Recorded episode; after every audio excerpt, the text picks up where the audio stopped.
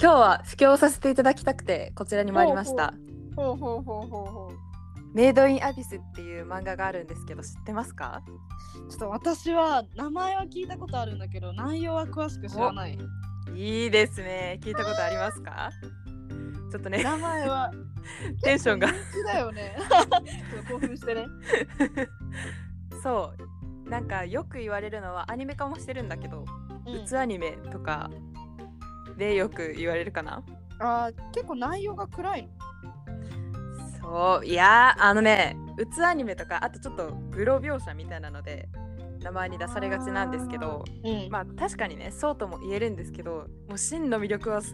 もっとここにあるんだっていうのを今日はぜひあちょっとあわよくばこれを聞いた人がメイドインアビスを何かしらで見ていただけたら嬉しいなと思いつつお話しさせていただこうかなと思います。ーお願いいたしますでじゃあまずそもそもメイドインアビスの概要についてそうだね今ストーリーを一言で言うとうんなんか穴があって穴でなんかそう世界なんかね世界観としてはこう今の世界よりちょっと昔ぐらいの感じがするんだけど、まあ、地球なんだけど うん穴があって何メートルだったかなあちょっと設定忘れちゃったけどもうなんか相当に深い穴であもう横もすごい広くてうんうーんその中をこうどんどん下に潜っていけるんだけどなんかそこがどこにあるかはちょっと発見できてないみたいなはいはいとにかく深い穴があるのねそうとにかく深くてで大きいすごいはいはいはいはい穴があってでその中に主人公の女の子と、まあ、一応男の子の2人組がこう潜ってどんどん冒険していくっていうのがあらすじなんだけどうんまあ面白いポイントはいろいろあるんだけどあであのーさっきも言ったけど今漫画であの連載ネットで連載しててはいはいで1年に1巻ぐらいのペースでコミックスが出るんだけど今9巻まで出ててうんでアニメも2017年に1クールやってうん2020年に劇場版がやってすごいねそうなんです劇場版がやってで2022年に2期が始まることが決定しているおーはいはいはいすごいね結構じゃあ本当に結構人気なんだねうん人気だと思うそれなりにちゃんと、んっていうやつでなんだろうなすごい喋りたいことがいっぱいあるんだけどでさっきざくっとあらすじ言ったんだけどうんなんかこれだけ聞くとなんかあーなんか冒険ストーリーみたいなおんちっちゃい女の子と男の子のみたいな感じなんだけどうんなんだこうアビスの設定がこう全体的にえぐめなところがあってほうほうほうほうで主人公は12歳ぐらいの女の子と男の子でイライラストもすごい可愛い感じなんだよね。ああなるほどねうん、でなんかだからそこから逆ギャップがあるから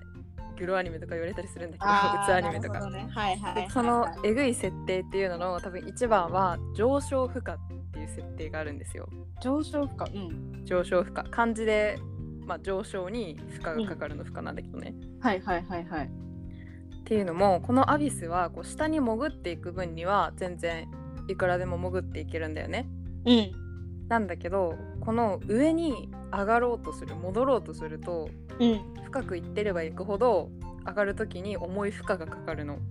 ああなるほどねそうでその負荷っていうのが例えばこう一層っていう最初の浅めのところだとうん吐き気とかめまいとかあーそれでなるほもうんまあちっちゃい子12歳とかにねそれもかわいそうって思いつつまあまあでもまあまあっていう感じなんだけどうんどんあどなんかどんどんううんんうん、あその一層ってとこに行ってまた地上に戻ってこようとするとその吐き気とかがしちゃうってことねそうそうそうなんか正式な数字は出てないけど何メートルか上がるとそれが発生するみたいなはいはいはいはいやつでどんどん下に行くほど重くなってって、まあ、2層もあーちょっと厳密な設定あるんだけど忘れちゃったけど、まあ、なんか大体2層もなんか吐き気とか頭痛とかがどんすごい重くなってってうんうんで3層とかまで行くとなんか平行感覚がなくなってこうなんか幻聴幻覚が見えるみたいな、はいはいはいはいとかで4層まで行くとなんか全身の穴という穴から血が吹き出るみたいなはいはいはいはいとかで5層まで行くとこれはちょっとうーんまあネタバレではないか5層まで行くとなんか人間性の喪失なんか人間性をちょっと保てない物理的に形的に保てなくなるはいはいはいで、六6層まで行くと確実な死でそれ以上は分かってないみたいなうんうんうんうん感じでだからこう設定的には5層まではギリギリ人間で帰れるんだけど5層から6層まで行っちゃうともう確実な死だから永遠に地上には絶対に帰れないあとかっていう設定もあったりしてだからこの冒険はなんかいわゆる冒険っていうとこうどんどん広い世界をこう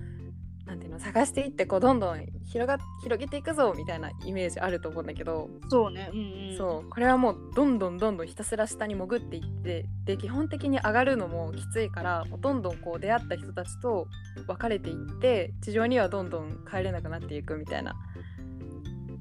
のがこう大前提あるんだよね。ああうんうんうんうんだからなんかそれも設定的には暗いというかこうなんか暗いといえば暗いんだけどうんなんかこの主人公がリコちゃんっていう女の子なんだけどうんもうこの子がすごいなんか明るい快活というか明るい感じの女の子ででうん探求心がものすごくてはいはいはいはいどんどんどんどんだって普通怖いよねこう地上にももう戻れないしうん上の方で出会った仲間みたいな人たちにももう基本的には会えなくなっていくっていう。はいはいはい物語なんだけどアビスの底に何があるのか見に行こうみたいな感じでこうどんどん明るく下に潜っていくうんっうんていうのが、すごいなんか知的探求心みたいなところに私は興奮もしつつうんなんかもうそこまで行くとちょっと狂気じみてるところもあるんだよねあー普通の人のなるほどね感覚じゃないなんか例えばなんだろううんちょっとぼかすとなんか腕,、腕がなんかちょっと怪我をしちゃってでもなんか相当な、まあ、毒かな毒になっちゃってうんうんでもちょっと手を切り落とさないと命が危ういから切り落とさなきゃってなるシーンがあるんだけどはいはいそこでなんかね普通は関節から切り落とすだからこう肘とかから切り落とすのが一般的うんみたいなんだけど、うんこの冒険を続けるっていう意思があるからリコはうんなんか肘から切り落としちゃうのと肘の先をちょっと残して切り落とすのってその後の腕の使い使える度が全然違うんだって。あそうなんだそうだからもうギリギリまでこう冒険がしやすいように肘の関節のところじゃなくて、えー、と手と第一腕っていうのこはいはいはいは いのの途中で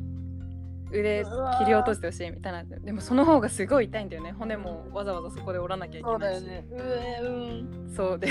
こういうシーンがあるからこうグロアニメみたいなはいはいはいは痛いそうこういう描写痛いの苦手な人にとっては本当にダメだと思うしうんうんっていうのがありつつでもなんだろうねだからそこを見てうわグロアニメだえぐいって思うこともできるんだけど、うんうんなんか本当に感動するべきはそこでこう少しでも腕を残してでも探求を続けたいっていうリコの探求心みたいなちはいょっはいと狂気じみてるくらいのそのエネルギーがすごいなって思って私はもうそういうところが大好き、メイドインアビスの。えなんかちょっと一個聞きたいんだけど そのなんかめっちゃ推測ね私話読んだことないからわかんないんだけど、うんぜひ、うんその探求心みたいなのが芽生えるっていうのはそのどんどん下に潜っちゃってるからなんかそういうなんかなんあー ていうのその下に潜ってるがゆえに何らかの影響を受けてそういうふうにちょっとまあ言ったらあれだけどちょっいはいと頭がおかしいというかちょっとクレイジーな行動をとってしまうみたいなそういうのではないのネタバレになっちゃう大丈夫あいやネタバレにならないではないねもう最初からなんて言うんだろうあの穴の周りに町があってうんそこで孤児院に住んでてでなんかこうタンク使ってるんだけど穴に潜る人たちのことをうん初めからそれをちょっと目指しててっていうストーリーでああうそうでしかもなんかその孤児院の中のタンク使を目指してる子の中でもリコの探求心っていうのはちょっとひ一つ頭抜けててもともとちょっとはいはいはいちょっとクレイジーなぐらいすごいそのエネルギーがあるっていう感じだったねもともと。ああなるほどね。まあ、ただあなんて言うんだろうあのストーリー的にはあのリコのお母さんがいて、うんでリコのお母さんっていうのがすっごい有名なタンクツカ、まあ、白笛っていう階級なんだけどすごい5人ぐらいしかいないくらいのやばいレベルのタンクツカででなんかな多分どうやらそこにいてなんかお母さんから手紙が来て奈落の底で待ってるみたいな手紙が来たからもうそれでもともと探求心もあったからあもう行こうってなってあリコーが行っちゃうっていうストーリーなるほどねまあここも面白いところでねでもなんか普通にそのお母さんに会いたいからっていうのと探求心で下に行くっていうだけでも十分ストーリーとして成り立ってるんだけど結構ここに考察要素もあったりしてうんなんかリコの出生の秘密とかなんでリコがそんなに下に向かいたがるのかみたいなちょっと考察する要素も今あったりしてそこも面白いですね。あーなるほどねそうあなんかね散々語っておいてあれなんだけど面白みポイントがこう3つかなおうほうほうほうほう3つ言えてうんちょっと私好きなもの語り始めると長くなってしまって申し訳ないんですけど全然大丈夫ありまして、はいはいはい、まあ、1個目は、まあ、さっき言ったところと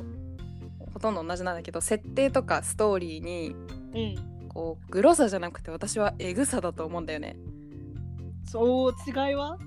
グロさは、まあ、なんか描写とかがすごい血が多いとかうんうん、なんか視覚的にこう黒いみたいな感じがするんだけどエグさは世界観が残酷みたいな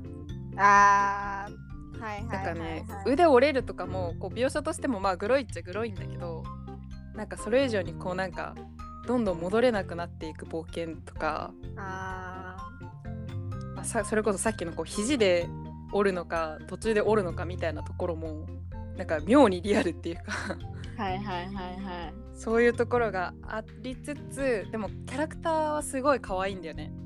はいはいはい絵柄は可愛い感じなんだそうそうそうそうそこのギャップ逆にそれがこうリアルなキャラでやられると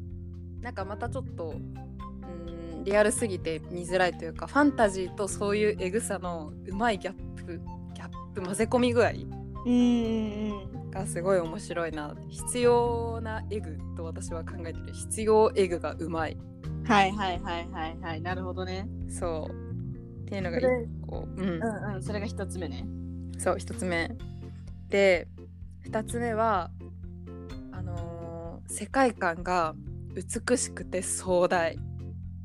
なんです、とそれは出てくる例えばその自然の絵とかそういうこと、そうねそうあのねつくしアキストさんっってていいうう漫漫画画家家ささんんがの書書いいててるるんだけどうんうんこのつくし先生はもともとイラストレーターとかなのかなイラストレーター、はいはなんかゲーム会社でいろいろ作ってたりしてるするんだけどもともとそのなんかずっと漫画を描いてきたっていう人じゃなくてどっちかっていうと多分1枚のイラストをこう描く方をずっとやってて、あメイドインアビススで初めて漫画っていう形にしたみたいな感じなんだけどはいはいはいなんかそのつくし先生の描くイラストがものすごい緻密で。あうん、でキャラクターもなんかさっきちっちゃい子向けちっちゃい子向けじゃないねちっちゃい可愛いキャラクターって言ったんだけどーうんなんかすごいうーん綺麗で細かくてで可愛らしさがあるイラストを描く人でなんかやっぱそこから漫画に来てるから原作も漫画なんだけど書き込みがすごかったりはいはいはい、はい、世界観の作り方がすごかったりっていうので惹かれるしうんでアニメ化してるって言ったじゃないですか、はいはいはいはいこのアニメ化がまたすごくてああそうなんやそうなんかね原作でやっぱどうしてもこう漫画だからキャラクターの動きとか世界のこう全体的な景色とかイラス色カラー好きの景色とかが想像しづらい部分もあるんだけどうんもうねアニメでそれを、うん、完璧に再現だけじゃなくてもうなんか完全に世界観を広げてくれていて。ほうほうほでなんか背景美術とかもすごい綺麗なんだけどなんか作ってる担当の人がもともとこうジブリでこう背景美術とかをやってたう人あーうんうんうんがこうやってたりして、そうなんか結構だから見ててジブリっぽいかもって思うところもあるんだよね。あーはいはいはいはいなんかそれくらいこう綺麗なビジュアルかつ世界観もすごいそう世界観も壮大あー止まらない世界観も壮大そうなんかねそのさっきなんて言うんだろう書き込みがすごいみたいなのも言ったんだけどうん。この設定的な意味での細かいところの作り込みもすごくてああ、はいはいはい。でなんか原生生物っていうアビスの中はこうただあの何もない穴を潜っていくっていう感じじゃなくてうん。例えば一層はこういう自然の環境ででこういう生き物がいてみたいなでその生き物っていうのも現実にいる生き物じゃなくて架空のちょっとうん不思議な生態系をちょっと持ってたりとかはいはいはい。する生き物なんだけどど。うんうんうん。なんかそれがこう一層はこうで二層はこうでみたいななんかすごい大きい木が生えててとかで三層に行くと、うん三層だったかな三層だ三層はなんかもうすごい崖でうん植物なんもなくてで4層に行くとものすっごいでっかい木がいっぱい生えててうん。キノコみたいな形ででなんかそれをそれが地面みたいになってる層とかはいはいはい。すごいいろんな世界観がの設定がちゃんとしてるんだよねでそこでこういう生態系でこの生き物が生きててとかうんうんうんうん。っていうところも含めでそれをこうなんか持て余すことのない書き込みのイラストっていうああ、はいはいはいはいはい。なるほどね。感じ、うん、ああ、なるほど。それが二つ目の魅力ね。 2つ目ちょっと はいでうん。 3つ目はまあこれもさっきちょっと言ったけど穴に引かれて潜っていくっていう構図うんがねなんかねでどんどん戻れない旅みたいなところがうん。なんかね人間の探求心をすごく感じるというかこうなんか知的な探求心っていうところをすごくよく表してる設定だなと思っており。あーうんうんうんうん。ねこれはちょっと正しいか分かりませんけど現実の研究者とか学者にもちょっと似てるなって思ってて、 ほうほうほう。まあなんか何かをこうひたすらこう穴に惹かれて潜るみたいにこうなんかそこに惹かれてしまいこうひたすらこうそれをただ突き詰める道に行くみたいな。でなんかメイド・イン・アビスの場合は上昇負荷で物理的にこう地上に戻れないんだけど、うん。まあなんか研究とかを仮にねもう本当にそれにこう一生懸命捧げてしまったらやっぱ私生活の例えば時間だったりもしかしたらはいはい人はい間関係だったり、何かしらがこうどうしても犠牲になってしまう時とかもあると思うんだけどそうだね。そうでなんかちょっとやっぱそこになんか上昇負荷で戻れないリコたちに近い感覚が なんかちょっとああ。感じるんだよねどんどん戻れなく。くなっていくんだけどうもんう。探求心には抗えずに